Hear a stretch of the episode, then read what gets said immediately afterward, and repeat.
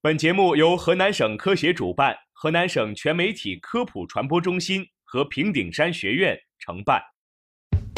生活多姿多彩，科学无处不在，在生活中感受科学的魅力，用科学创造更好的生活。欢迎大家走进科学生活。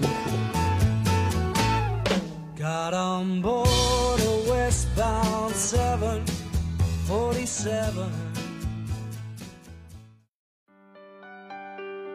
欢迎收听科普之声科学生活，我是雨毅。我是佩米。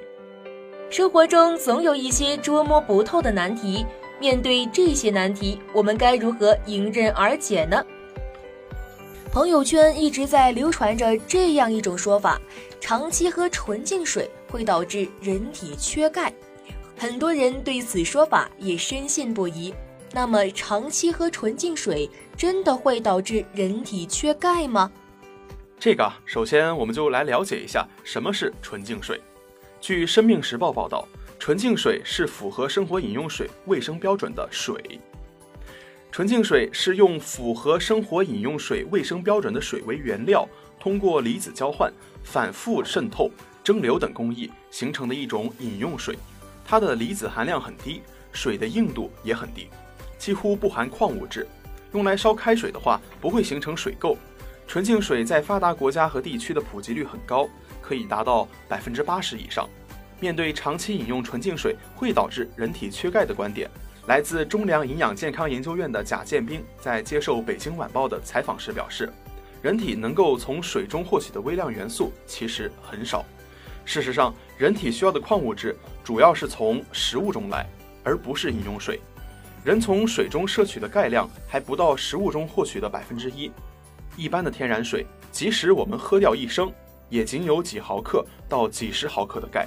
北京晚报报道称，现在人们生活水平提高了，饮食结构也有了很大的改善，不仅鸡鸭鱼肉不缺，而且还能经常吃水果。这些肉类和水果类含有丰富的矿物质和微量元素，完全没有必要从水中补充矿物质。生命时报补充称。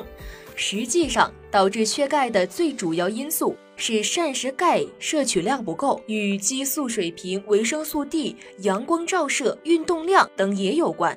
但在饮用纯净水时，也需要注意卫生健康哦。健康报提醒：桶装密封的纯净水。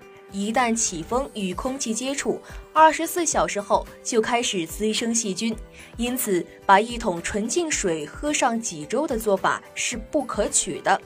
一般情况下，桶装纯净水的饮用周期不要超过三天，饮水机的内芯也需要一至两个月清洗一次。